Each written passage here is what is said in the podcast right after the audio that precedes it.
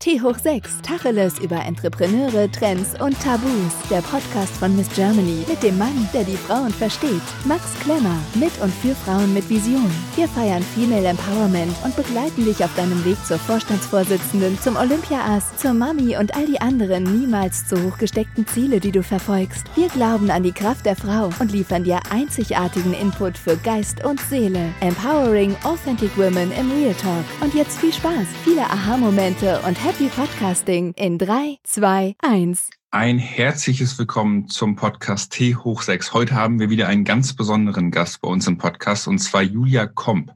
Julia ist die jüngste Sterneköchin Deutschlands gewesen und eine der jüngsten Sterneköchinnen Deutschlands mit einem Michelin-Stern. Und ich freue mich ganz besonders, dich heute hier begrüßen zu können, liebe Julia. Hallöchen, guten Morgen. Ja, ja, vielen lieben Dank für die Einladung. Ja, danke, danke dir für deine Zeit äh, bei deinem sehr, sehr vollen Terminkalender.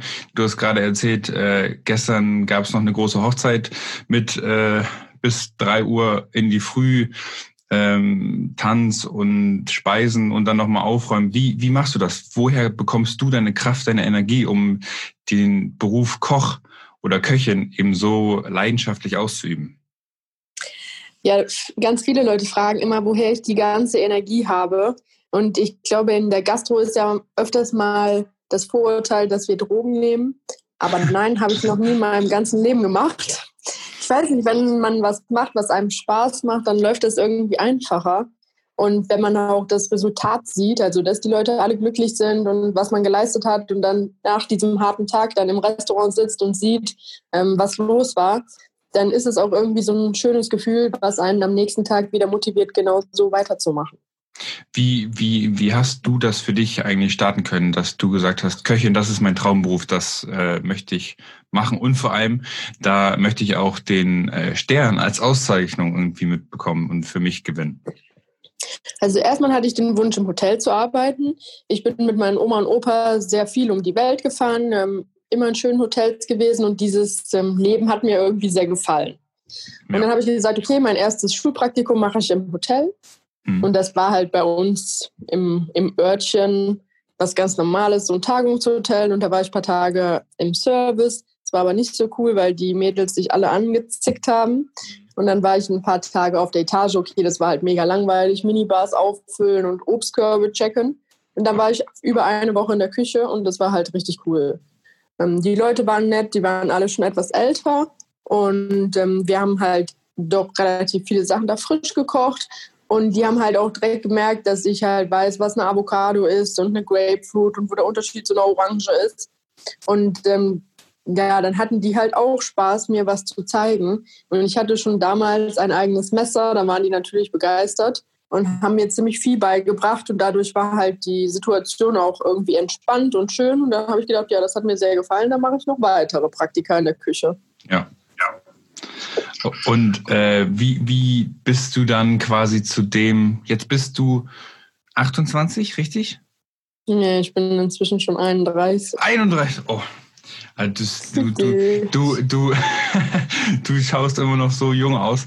Äh, wann hast du denn deinen dein, äh, Michelin-Stern bekommen? Vor vier Jahren. Ah, vor vier also Jahren. ich habe meinen Stern mit 27 bekommen. Avant.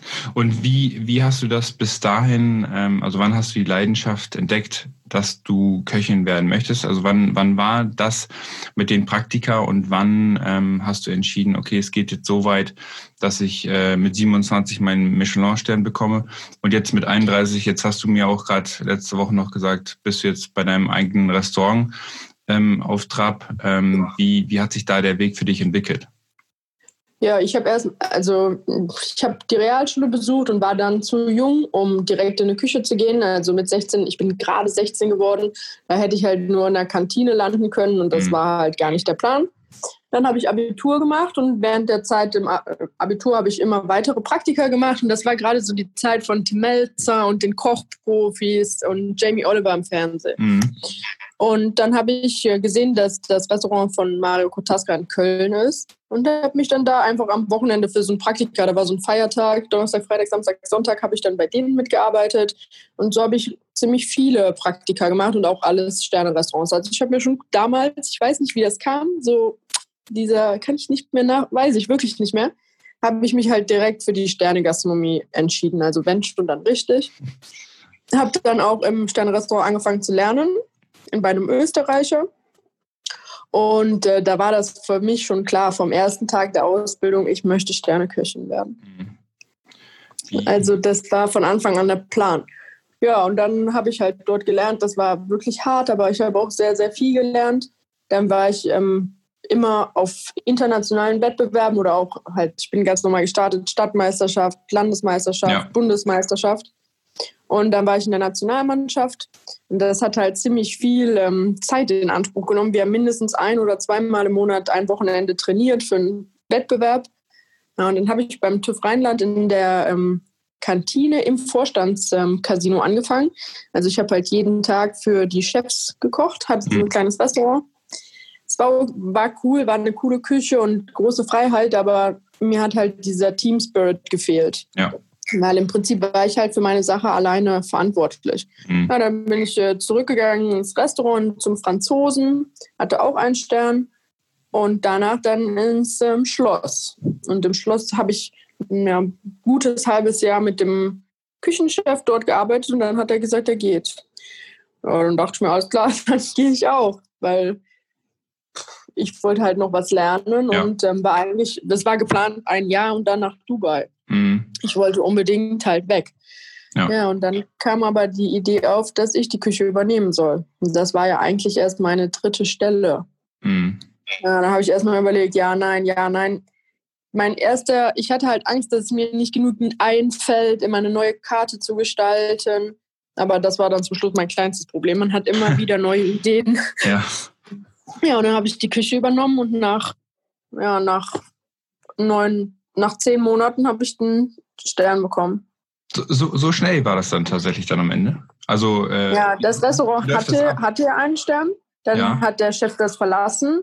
Ich habe erstmal diesen Stern ähm, übernommen habe ah, okay. sozusagen ein Jahr lang als Küchenchefin im Sterne-Restaurant gearbeitet, aber es war nicht meiner, weil mm. wir haben den halt vorher zusammen gekocht ja. und ähm, also als Team. Und dann ja. war er weg, dann war ich halt nur der Nachfolger. Und dann nach einem Jahr kam der Stern wieder und dann war das ja meiner. Wahnsinn. Wie, wie läuft sowas ab? Ähm, weil du hast jetzt auch gerade gesagt, äh, Meisterschaften, also sowas gibt es dann auch wirklich für, für die Küche, für, für Köchinnen ja. und Köche. Ähm, wie qualifiziert man für so, sich für sowas? Also äh, und, und wie geht das? Also es kennen ja wahrscheinlich auch viele von unseren Zuhörern und äh, Zuhörern Hörern kennen ja wahrscheinlich auch äh, diverse Kochshows. Äh, läuft das wie diese Kochshows ab oder? Äh, naja, also da? eigentlich äh, ja. In der Ausbildung gibt es die Stadtmeisterschaft, das macht man im dritten Lehrjahr, kann man sich daran äh, oder kann man sich anmelden mhm. und macht dann Theorieprüfung und dann wird man halt eingeladen. Und das ist eigentlich wie so eine Prüfungsvorbereitung. Man bekommt also erstmal Theorie und danach kommt, ähm, bekommt man einen Warenkorb und aus dem Warenkorb kann man dann ein Menü schreiben mit Pflicht- ja. und Wahlkomponenten. Ja, und dann hat der Chef mich aber schon im zweiten Layer da angemeldet, weil er meinte auch, ja, komm, schadet nicht. Meinte ich, nee, die anderen sind alle schon im dritten Layer, ich will da noch nicht mitmachen. Naja, bin dann dahin habe natürlich das Menü auch so aufgeschrieben, wie wir das halt im Restaurant gekocht haben. Aber ich meine, im Restaurant kochen das halt viele Leute. Mhm. Also jeder Posten ist halt besetzt. Und dort muss ich das dann halt alleine machen. Ja, ja und dann bin ich wirklich, also ich habe dann in Köln gewonnen, bin dann zur Nordrhein-Meisterschaft gewonnen, NRW gewonnen und dann Deutsche Meisterschaft. Und dann wurde ich halt ähm, gefragt, ob ich in die Nationalmannschaft der Köche kommen möchte, in die Jugend damals. Wahnsinn. Ja, und dann bin ich mit denen um die Welt gereist. Wir waren in Costa Rica, haben Gold gewonnen, in Russland Gold, in Basel auf, der, auf einem sehr großen Wettbewerb, auf der Olympiade, auf der Weltmeisterschaft. Das ist halt schon krass, dieses Gefühl. Und man ja. kocht halt immer nur für Ruhm und Ehre, weil diese, ich sage jetzt mal, das ist ja ein Verband, es gibt einen Weltverband der Köche und da geht es halt um Medaillen. Wenn man bei so privaten Wettbewerben mitmacht, geht es halt eher um Presse, Geschenke, Sponsoren und so weiter. Aber mhm. dort halt in der Nationalmannschaft ging es wirklich nur um diese goldene Medaille. Und so viel Arbeit. Aber in dem Moment, wenn man dann auf der Bühne steht und eine goldene Medaille bekommt, das ist halt ein krasses Gefühl. Wie, wie, wie war das da für dich, dass du gesagt hast, ähm, dass dich dieser Weg, also mit den, den vielen Meisterschaften und aber auch natürlich mit diesem starken, herausfordernden, äh, herausfordernden Umfeld an auch Spitzenköchen, was hat dich da am meisten geformt? Was hast du da am meisten mitgenommen? Also hast du gesagt, ich kann das sowieso ähm, und mach da mein eigenes Ding oder hast du dir da auch in Zusammenarbeit mit den anderen Köchinnen und Köchen ähm, eben auch gemeinsame Kreation erlebt und damit auch eben ganz viel gelernt? Weil wenn man jetzt bedenkt, wer auch zuhört, es gibt ja immer verschiedene Herangehensweisen, wie man eben auch seine Weiterbildung in Anführungsstrichen auch eben angeht. Entweder man eignet sich das eben selber an oder spricht immer mit den Besten und arbeitet mit den Besten und schaut sich da dann eben immer auch die Herangehensweisen von denen ab. Wie war das bei dir? Ja, ich würde sagen, ich bin eher alleine, weil ich habe nicht in so krassen Restaurants gearbeitet. Klar, in der. Ausbildung hatten wir einen Stern, das war klassisch, sehr klassische Küche. Also der Chef hat ähm, sehr viel Wert auf handwerkliche Fähigkeit gelegt. Und ja, beim TÜV, da war das halt eher die Nationalmannschaft, die mich geprägt hat. Klar, da kommen viele Leute aufeinander, aber trotzdem war das halt so das Basiswissen, was wir in der Ausbildung gelernt haben. Mhm. Ja, beim Franzosen war halt alles anders. Das war französische Küche. Aber da war das auch schon so, dass der mal gesagt hat, ja, wir brauchen ein neues Dessert, kannst du bitte eins machen? Ja. Okay, also habe hab ich mir schon sehr viel selber ausgedacht. Ja. Und im, im Schloss, da war auch ein Küchenchef, der war auch relativ jung, der war halt offen. Und wenn man dem was vorgeschlagen hat, dann man hat er immer gesagt, ja mach und dann gucken wir, wie es wird. Mhm. Also ich habe halt nie in einem Zwei-Sterne-Restaurant, nie in einem Drei-Sterne-Restaurant gearbeitet. Und das war ja auch für mich dann der ausschlaggebende Punkt, zu sagen, okay, ich war jetzt vier Jahre dort, ich muss gehen und dann habe ich ja meine Weltreise letztes Jahr gemacht. Genau. Um halt ähm, einfach den traditionellen, echten Geschmack zu sehen, um in verschiedene Küchen reinzuschauen und einfach meinen eigenen Stil ähm, weiterzumachen. Die Alternative wäre halt gewesen, in ein Drei-Sterne-Restaurant zu gehen und auf einmal nicht mehr Kollege, sondern halt wieder Mitarbeiter zu sein. Mhm. Da muss ich ehrlich sagen, irgendwie war ich dann dazu zu stolz und habe gesagt, nee, ich bin jetzt so weit gekommen, da muss ich jetzt auch meine eigene Linie weiter durchziehen. Ja, echt stark. Wie, wie findest du denn für dich die, die Inspiration? Du hast jetzt gerade die Weltreise schon angesprochen. Findest du da ganz viel Inspiration, auch aus anderen Kulturen, ähm, einfach auch Leidenschaften, Lebensweisen, dass du dich da ja. inspirieren lässt und das für dich auch adaptierst? Und ähm, wie nochmal kurz zurückkommt auf die, ähm, ich sag mal, auch Soloarbeit und deine eigene Kreativität, wie bist du auch in deinem Fach so gut, dass du jetzt eben auch handwerklich so begabt bist? Also hast du das dir auch angeeignet und ähm, wie, wie hast du das für dich entdecken können? Ja, also handwerklich, ähm, das habe ich mir schon selber beigebracht. Mhm. Also ich meine, wenn man das jeden Tag macht, dann ist es halt einfacher. Ich sage jetzt nochmal als Beispiel Schneiden. Umso ja. öfter man schneidet, umso perfekter. Und ich habe das halt wirklich am Anfang sehr stark gelernt. Zum Beispiel als Beispiel jetzt Schnitzel fürs Personalessen. Mhm. Ein Schnitzel hatte 120 Gramm. So, und das musste einfach 120 Gramm sein. Und wir, ich habe so lange mit der Waage das Fleisch geschnitten, bis ich neun von zehn Schnitzeln auf 120 Gramm geschnitten habe. Und war es 140, dann wurde das abgeschnitten. Ja. Entweder wurde mein Schnitzel dann kleiner ja. oder ähm, wir haben das dann halt verwahrt und dann am nächsten Tag geschnetzeltes daraus gemacht, um einfach auch die Wertschätzung gegenüber dem Produkt halt zu schätzen. Ja. Und ähm, ja, so, also diese Situationen kommen mir heute, heute immer wieder entgegen, ähm, dass das einfach immer alles gleich perfekt sein muss. Mhm. Und viele andere Leute haben das nicht gelernt. Also andere Köche, da war der Chef vielleicht nicht so streng. Und das merkt man halt jetzt, dass das einfach fehlt.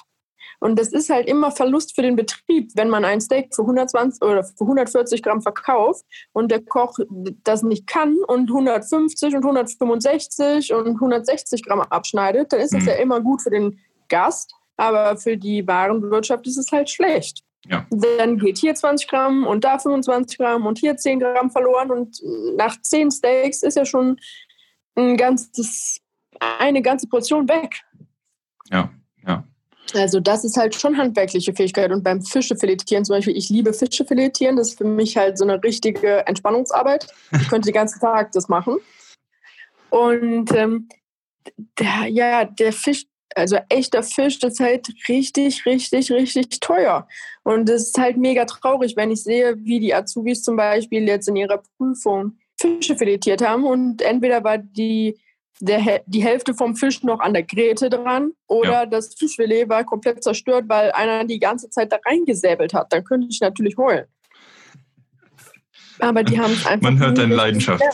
Ja, ja. ja, absolut. Und, und äh, zum Thema Kreativität, Weltreise äh, etc., wie, wie, wie ist es da für dich, deine, deine Kreativität eben auf Basis verschiedener auch Einflüsse nochmal auflegen ja, zu lassen? Ja, das ist wichtig, sehr wichtig. Also meine Gerichte sind alle inspiriert von Reisen und ähm, Umgebungen und Momenten. Das heißt, wenn ich in in Beirut auf dem Marktplatz sitze und da Falafel esse, dann möchte ich halt auch, dass die Leute, die zu mir ins Restaurant kommen, die Falafel essen und sagen, boah, krass, und ich denen halt auch irgendwie diesen Moment vermitteln kann, dass ja. ich dort saß, dass die Leute freundlich waren, die ganzen Gerüche, das Klima. Ja, ich möchte die halt irgendwie mitnehmen auf meine Reise. Und so ist es bei allen Sachen. Natürlich, ich versuche immer den Geschmack rauszunehmen. Ich bin halt mhm. sehr, sehr streng mit ähm, Ländern. Also wenn ich jetzt zum Beispiel Thai-Curry koche, dann ist es Thai. Dann hat da Wasabi aus Japan nichts drin zu suchen. Okay. Oder mhm. in dem ganzen Gericht halt. Da bin ich ziemlich streng. Und ja, so klappt das eigentlich ganz gut. Wir nehmen dann halt immer die traditionellen Geschmäcker. Zum Beispiel, ich sage jetzt einfach mal Massamam Curry. Das ist ja, ja ein Curry aus Thailand mit Kartoffeln und Cashewnüssen. Und meistens Hühnchen, geht aber auch mit Fisch. Und das nehmen wir dann, also den Geschmack nehmen wir, aber machen dann halt die Komponenten wunderschön. Wie schmeckst du das raus, wenn du in Beirut sitzt und Falafel isst? Ähm, isst du dann so viel Falafel, bis du jede einzelne Zutat, die du schmecken möchtest, geschmeckt hast? Oder äh, gehst du auch mal hin und fragst, wie, wie habt ihr das gemacht und schaust dir an, welche Zutaten da äh, bestanden haben? Also wie, wie ist da so deine Herangehensweise? So Try and Error oder halt einfach mal fragen? Ja, yeah, ich habe fast in jeder Küche gearbeitet. Also ich war in jedem Land mhm. in ein oder zwei Küchen und habe es mir halt angeguckt. Habe es halt jeden Tag gegessen, aber habe halt auch ähm, gesehen, wie die es gemacht haben. Also ich habe ja diese Weltreise nicht so als Spaß gemacht, sondern habe wirklich die, ich sag mal, von diesen 14 Monaten habe ich zwölf Monate richtig in der Küche verbracht. Wie? Von kleiner Nudelbude in Vietnam bis Drei-Sterne-Restaurant in Tokio. Wahnsinn. Wie, wie, hast da, wie hast du das denn geplant für dich? Also einerseits die, die Weltreise, die, diese Verantwortung, die für sich selber ja auch damit einhergeht, aber auch, was du jetzt gerade gesagt hast, die Nudelküche ähm, oder das Sterne-Restaurant in Tokio. Hast du dann einfach geplant, ich reise nach Tokio, ich reise nach Beirut, ich ja. reise ähm, wo auch immer hin und hast dir dann da vor Ort dann angeschaut, einmal geplant, wahrscheinlich äh, Sterne-Restaurant in Tokio und angefragt und Nudelküche Vietnam einfach mal hingegangen? Also, wie, nee, das, das ist, lebt halt auch von Empfehlungen. Wo ich losgefahren bin, hatte ich nur zwei Sachen fix. Das ja. war halt in Bangkok ein französisches Restaurant, weil das ein guter Freund von meinem alten Chef ist. Mhm. Und äh, in China hat mir ein Kollege ähm, etwas organisiert. Und dann bin ich los. Und dann bin ich halt von einem Restaurant ins nächste gehüpft. Und dann hat der mir gesagt, ja, du musst dahin gehen. Dann meinte der, der hat einen coolen, da war ich in Hongkong. Dann hatte der Chef in Hongkong einen coolen äh, Freund auf den Philippinen. Dann bin ich dahin. Und der in den Philippinen hat gesagt, boah, in Indonesien, dieses Restaurant ist mega, da musst du hin. Dann bin ich dahin. Ja, und so bin ich halt von einem Land ins nächste gehüpft. Wahnsinn. Ich also, hatte so einen groben Plan. Ich habe auch mehr geschafft, als ich wollte. Ja. Aber ähm, Laos habe ich nicht mehr gemacht. Das hat Laos und Myanmar fehlt. Mhm. Und ja, Laos und Myanmar. Ja, die beiden. Das, das, das kann ja noch werden. Das, das, das traue ich dir sehr zu, dass, dass das dann noch irgendwie, naja, falls es dann irgendwie dann auch noch in den Zeitkalender passt und ins, ins Zeitmanagement dann noch. Äh, Libanon muss ich auch noch mal richtig. Das ja. war zu kurz, aber das waren halt so, das, das muss ich noch machen, ja. Peru. Stand jetzt zwar nicht auf der Liste, aber da würde ich auch noch gerne hin. Das, was war denn bei dir das ähm, Prägendste, was du mitgenommen hast von der Weltreise? Also an Ländern, ähm, aber auch an Erfahrungen. Du warst ja auch alleine äh, unterwegs, schätze schätz ich mal. Ähm, ja. wie, wie hast du das für dich selber gemacht? Also ähm, dich auf diese verschiedenen Kulturen eingelassen, äh, alleine gereist, alleine äh, genächtigt. Ähm, man ja auch über, also in den ganzen Ländern als, als Frau dann nochmal unterwegs zu sein. Wie hast du das ähm, aufgenommen? Also Wurdest du da als Köchin auch generell anders wahrgenommen? Also hat man das gemerkt oder ist das einfach ganz normal, wenn die Expertise da ist, dann ähm, schätzt man das auch wert und äh, gibt gerne seine Erfahrung weiter? So waren jetzt sehr viele nee, Fragen. Das war also in den Restaurants war das wirklich so, dass ich wirklich wie so ein dummer Praktikant angefangen habe. Mhm. Und dann haben die halt das auch schnell gemerkt. Ne? Man kann ja nicht immer da hinkommen und sagen, ja, ich bin übrigens Sterneköchin aus Deutschland. Ja. Nee, manchmal habe ich es halt gar nicht gesagt. Aber natürlich sehen die ja dann an der Arbeitsweise, ähm, dass ich halt jetzt nicht irgendein so Praktikant bin. Hm. Also umso mehr man halt arbeitet und mitmacht, umso mehr kann man auch lernen und umso mehr Aufgaben bekommen die auch. Ich meine, jeder Betrieb ist immer froh, wenn der halt noch eine Arbeitskraft mehr hat, die der nicht bezahlen muss. Und wenn man halt sieht, dass ich das kann, wenn die mir sagen, schneide das und das und das, dann war das halt ruckzuck fertig und ordentlich gemacht und keiner musste das kontrollieren. Dann haben die ja auch gemerkt, dass, ähm, dass ich nicht halt irgendein so Koch bin. Ja, stimmt. Und dann, wenn man halt eine Woche oder so da ist, dann redet man ja auch und ja, dann merken das ja auch. In vielen Ländern war ich ja dann, also das erste halbe Jahr war ich ja wirklich eher so unterwegs, dass ich Praktika gemacht habe in verschiedenen Betrieben. Und dann hat ich weiß nicht, das kam dann irgendwie so über Instagram, kam eigentlich eine Frage, eine Einladung nach der nächsten halt für Gourmetfeste. Und dann bin ich ja in die Länder gereist, auf denen ihre Kosten und habe dann bei denen im Hotel oder so gekocht. Mhm. Aber ich war halt jedes Mal ganz alleine mit wieder einem neuen Team in der Küche, um dann auch mein Menü zu kochen. Und natürlich, dann war ich halt eine Gastköchin, dann versuchen die halt auch möglichst viel halt zu zeigen, ähm, auch von denen ihrer eigenen Küche. Mhm. Also in Indien zum Beispiel, ich war 21 Tage in Indien, fünf verschiedene Städte, habe fünfmal mit einem fremden Team halt ein Menü gekocht.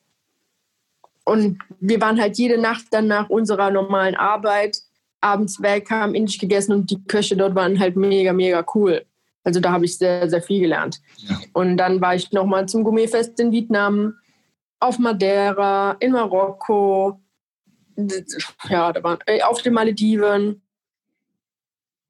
Ja, viel gesehen. Und was war, was war das Prägendste für dich? Also an also vielleicht. Also würd, es gibt drei ähm, Kategorien: Landschaft, ja. menschlich und Food. Mhm. Food würde ich sagen, das, das krasseste und geilste Essen ist Korea und Indien, weil es einfach am geschmacklich, am geschmacklich und an der Auswahl mega, mega vielfältig ist. Mhm. Landschaft würde ich sagen Oman. Also es, ich glaube, es gibt wenig Länder, die so cool sind, so sauber. Ähm, auf der einen Seite gibt es Berge, Wüste, türkisblaues Meer und dann aufgerissene Berge in der Mitte eine Oase mit Süßwasser und Vögeln und Palmen und Blüten. Ja. Also das war krass. Und menschlich würde ich sagen Indonesien. Malaysia und Indonesien. Die Menschen sind so offen und lieb und versuchen und tun und machen. Ja, weltoffen. Also ich war ganz alleine in Vietnam, das fand ich nicht so cool. Mhm. Und dann noch in Kambo Kambodscha nochmal alleine. Und wo ich dann nach Malaysia gekommen bin, erster Abend direkt fünf Leute kennengelernt. Das war halt so, oh Gott, endlich wieder im normalen Leben. Kuala Lumpur ist ja auch, sage ich mal, wie Europa, ist eine riesige City, alle Geschäfte so wie bei uns, mhm. alles Essen so wie bei uns. Ähm, da war ich schon dann mal froh, wieder im normalen Leben zu sein.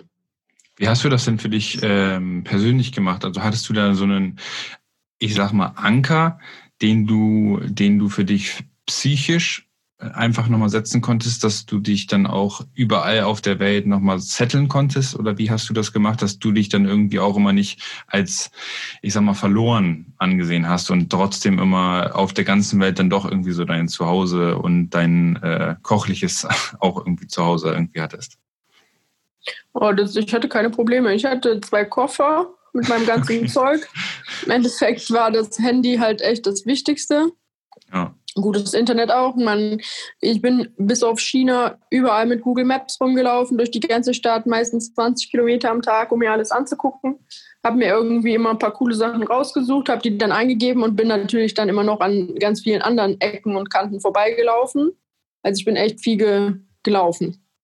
Und ähm, also ich meine jetzt so am freien Tag oder so. Ja. Und dadurch, dass ich halt immer irgendwo gearbeitet hatte, habe ich halt auch irgendwo so ein ja so ein normales Leben halt gehabt, um da morgens hinzugehen, abends Feierabend zu machen. Dann waren da halt immer noch Kollegen, ähm, die ich dann dort auf der Arbeit kennengelernt habe. Aber es gab halt auch in vielen ähm, Ländern halt Leute, die ich eh schon kannte. Ja. Also in Hongkong habe ich mich äh, mit einer Freundin getroffen aus London, die arbeitet für ein chinesisches Unternehmen. Dann habe ich halt ähm, auch Köche, Kollegen getroffen auf der ganzen Welt. Ähm, ja, ich war jetzt nicht immer so alleine. War ja, okay. schon okay. Auf den Malediven als Gastköchin war eine Freundin mit mir. Und in Vietnam waren wir sechs Mädels und ich kannte halt den Organisator, weil das auch ein Freund von meinem alten Chef war. Und ja, so habe ich mich halt vorangeschlängelt. Ja. Also das, das bekannte Netzwerk auch bei den Köchinnen und Köchen eigentlich ja. dieses Instrumentarium.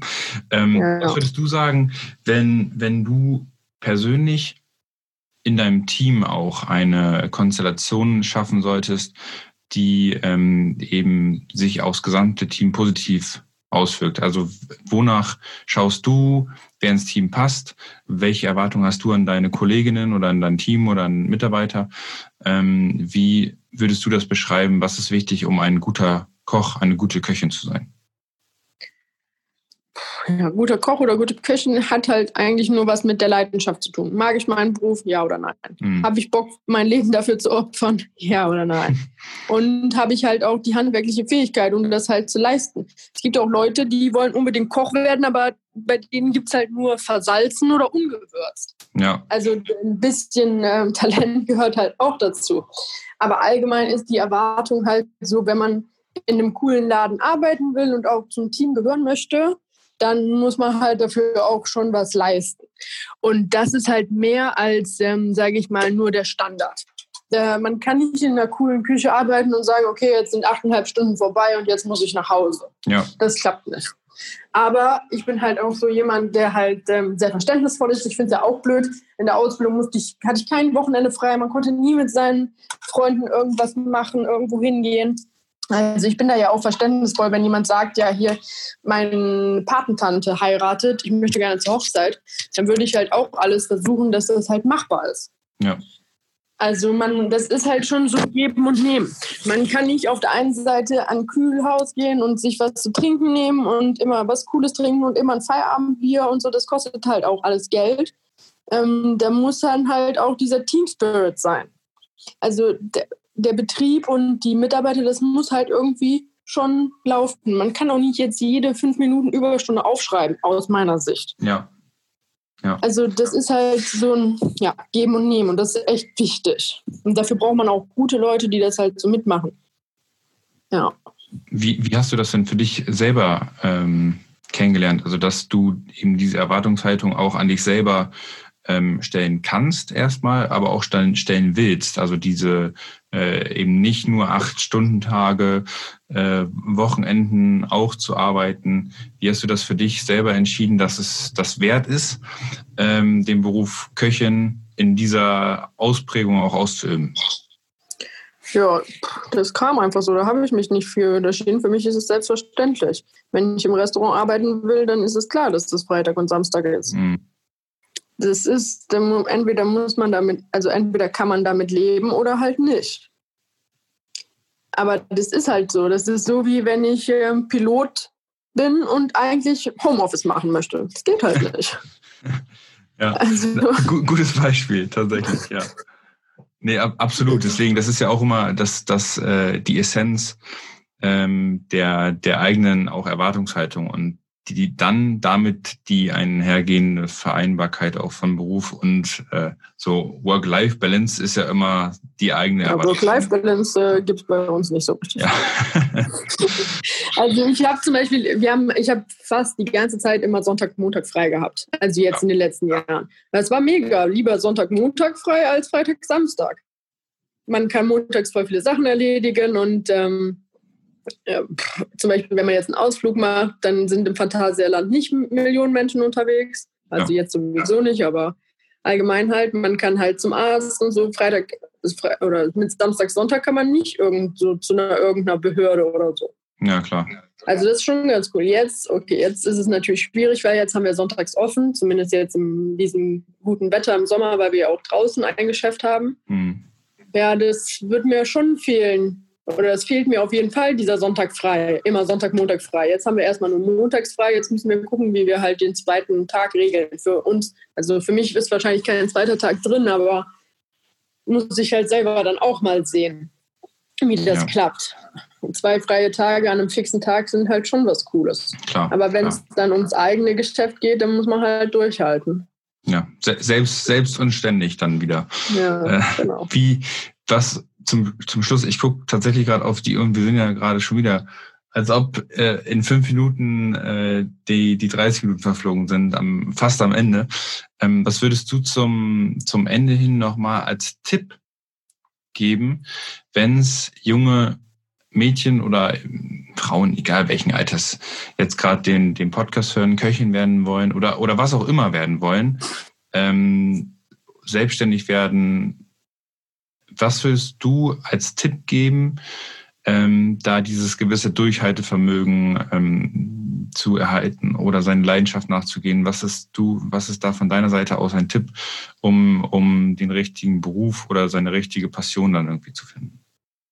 Ich glaube, wenn man halt wirklich eine coole Idee hat und eine Leidenschaft hat, dann kann man alles schaffen. Also man muss halt wollen. Das, das Ziel muss klar vor Augen sein, damit der Weg halt einfacher ist.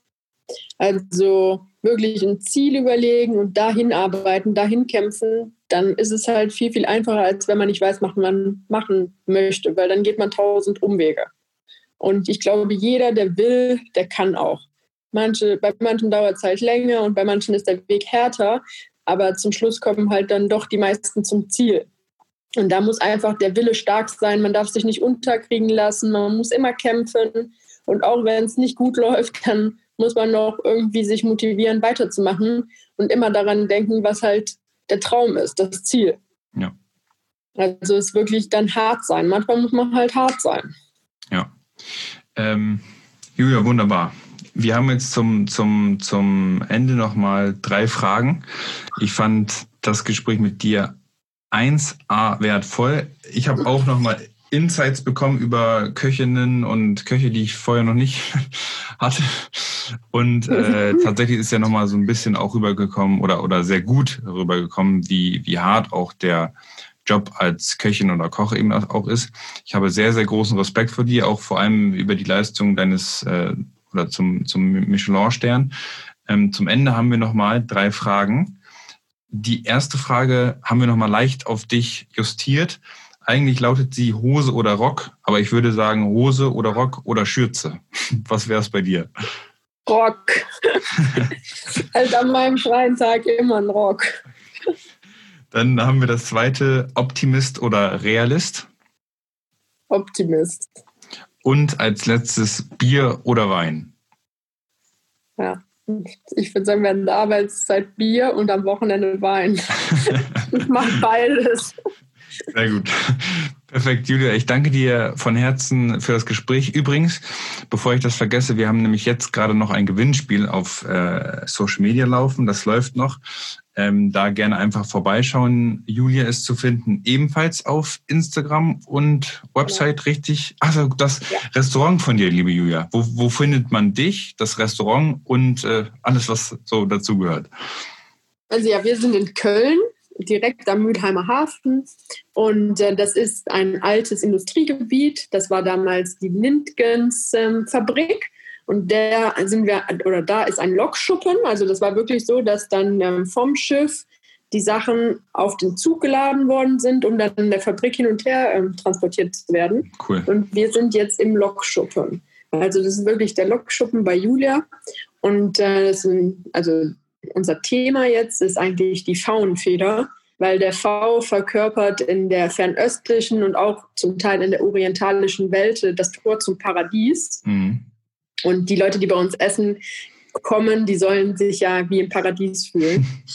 Und nebenan haben wir halt noch eine kleine Strandbar. Das ist nur eine Ausgabe aus der Küche, ähm, wo die Leute für die Wiese und auch für die Liegestühle, die wir haben, halt sich so kleine Snacks holen können. Und aber da gilt halt auch die Devise halt beste Produkte. Zum Beispiel ja. haben wir eine Currywurst ähm, von einem richtig coolen Bauern. also von einem Schweinebauern, Bauer Korte, wo die Schweinchen gut riechen. Und das haben wir dann zusammen mit der Metzgerei Friedrichs in ein cooles Rezept umgewandelt und haben jetzt da sozusagen unsere eigenen Currywürste aus artgerechter Tierhaltung und mit der Hand geschnittenen Kartoffeln vom Bauernhof von unserer Patissiere. Wahnsinn. Also wirklich nachhaltig und ähm, artgerecht steht bei uns halt ganz oben. Ja. Ja, und ich hoffe, es geht jetzt bald los. Corona war ja nicht so einfach, dann ja. haben wir keine Möbel. Jetzt kommen wir langsam dem Ende nahe und bald kann es losgehen. Ja, folgt. Und äh, ganz kurz auf Social Media und Website, was gibt man am besten ein, um äh, dich zu verfolgen? Ja, mein Instagram ist Julia Comp Cuisine und bei Facebook habe ich auch eine Fanpage, Julia Comp, ganz normal. Und der Laden, äh, wenn man mir folgt, dann findet man auch den Laden. Das ist der Lincolns Lokschuppen. Perfekt. Also äh, einen neuen Gast äh, hast du auf jeden Fall. Ich komme bald vorbei und teste ja, alles ausgiebig. Und äh, dann nochmal tausend Dank für deine Zeit, für das wundervolle Gespräch und die interessanten äh, Insights, sage ich jetzt mal. Ähm, ich, ich schaue mir auf jeden Fall mal an, was es bei euch gibt und ähm, dann sehen wir uns spätestens dann im Blogschuppen mal in Persona. Danke, Perfekt. Liebe Dann wünsche ich einen schönen Sonntag. Ciao, ciao. Danke fürs Zuhören und äh, bis zum nächsten Mal an alle Zuhörer. Gebt dem Podcast ein Like, Daumen hoch, teilt es und erzählt es euren Köchinnen, Freundinnen und äh, sagt auf jeden Fall Bescheid. Julia kocht und bis bald. Danke euch.